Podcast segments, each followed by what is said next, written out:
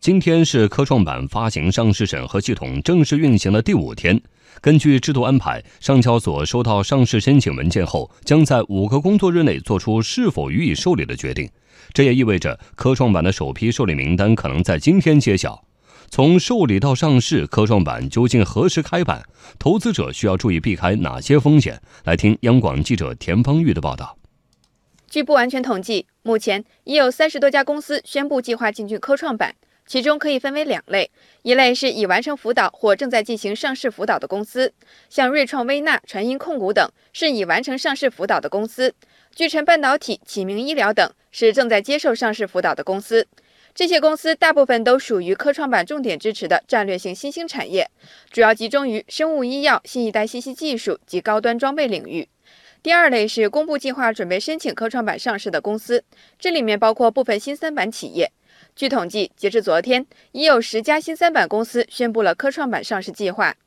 上交所官网显示，登陆科创板需要经过受理、审核、上市委会议、报送证监会、证监会注册、发行上市六个步骤。以上程序的执行目标是在六个月内完成从申报到发行上市的全部工作。而按照相关流程推荐的时间规定，科创板受理审核期限是三个月。太平洋证券财富管理中心总经理孟京预测，最快在今年六月份，第一批科创板企业名单可能会出炉。本身大家都在猜测，只能说是从以前的下半年提到上半年，也就是说的话，有可能，比如说在今年的六月份，那么有可能会出现首批上市，都在预测嘛。孟京认为，科创板在起步与经验摸索的阶段，斟酌的时间会稍微长一些。后续速度可能会有所加快，毕竟科创板是件很大的事情。我觉得后面一旦形成流程化的话，整个速度还是会有加快。总体上讲，我觉得科创板在年内总体的速度，我觉得较之前的大家的预测应该讲都还是有一定的提高的。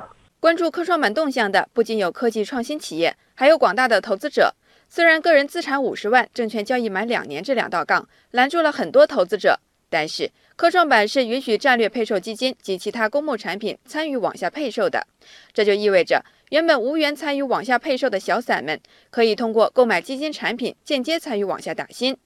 最新数据显示，多家基金公司已经上报了总计五十四只科创板基金，有机构预计，未来科创板方向基金数量有望达到二百五十只。不过，科创板上市前五日不设涨跌幅，这种情况下的打新也就不再像过去 A 股打新开板即卖那么简单。前海开源基金首席经济学家杨德龙建议，不要盲目炒作。科创板呢实施的是询价制，并不是没有价格的这种指导，所以它这个发行价可能会偏高。那么打新的话呢，存在一定的风险。上市之后前五个交易日没有涨跌幅限制，股价的波动也会比较大，所以炒新的话呢，还是存在着一定的风险。比方说认购倍数特别高，然后询价询的也比较高，这时候就要谨慎参与了，因为毕竟它前五个交易日没有涨跌幅限制，一旦下跌的话，跌幅也很大。